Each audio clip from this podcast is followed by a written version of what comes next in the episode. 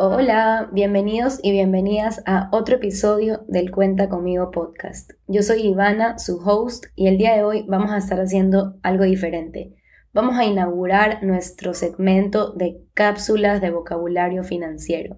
¿Qué son estas cápsulas? Básicamente son episodios cortos donde vamos a ir eligiendo diferentes términos financieros para explicarlos a profundidad. Probablemente sean términos que los ves en tu estado de cuenta, o que los has escuchado en alguna conversación pero nunca has sabido qué significan. Entonces esto va a quedar como una especie de glosario para que el día de mañana, cuando estés leyendo, escuchando o participando en una conversación y no sepas de qué están hablando, puedas regresar a este vocabulario y escuchar este corto episodio para entender a detalle qué significa este término financiero. Y el término que escogí para este primer episodio son los activos. La forma más simple de definir qué es un activo es algo que pone dinero en nuestros bolsillos.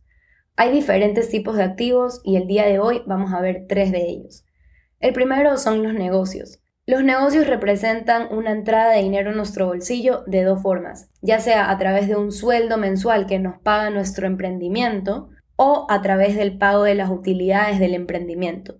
Claramente el emprendimiento debe de ser rentable para que represente una entrada de dinero en nuestros bolsillos. Es decir, una vez que ya cubre todos sus costos y gastos, que aún así quede una utilidad del emprendimiento.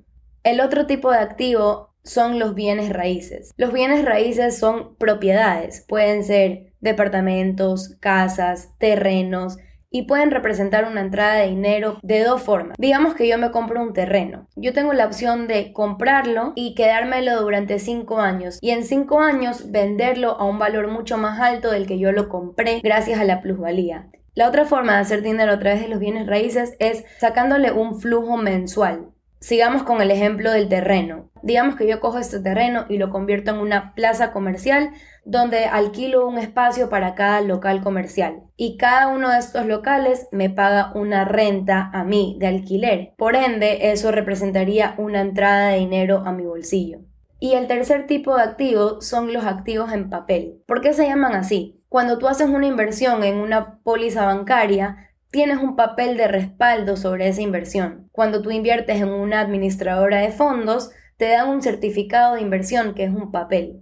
Cuando tú compras acciones en una compañía, también te dan un papel. Cuando compras un bono, un certificado de depósito, un papel comercial, etcétera, etcétera, etcétera. Entonces todas estas inversiones son consideradas activos en papel. Y pueden poner dinero en nuestros bolsillos. ¿Por qué? Por ejemplo, cuando tú inviertes en una administradora de fondos, tú puedes pedir que los rendimientos te los paguen mensuales, por ende representarían una entrada de dinero mensual.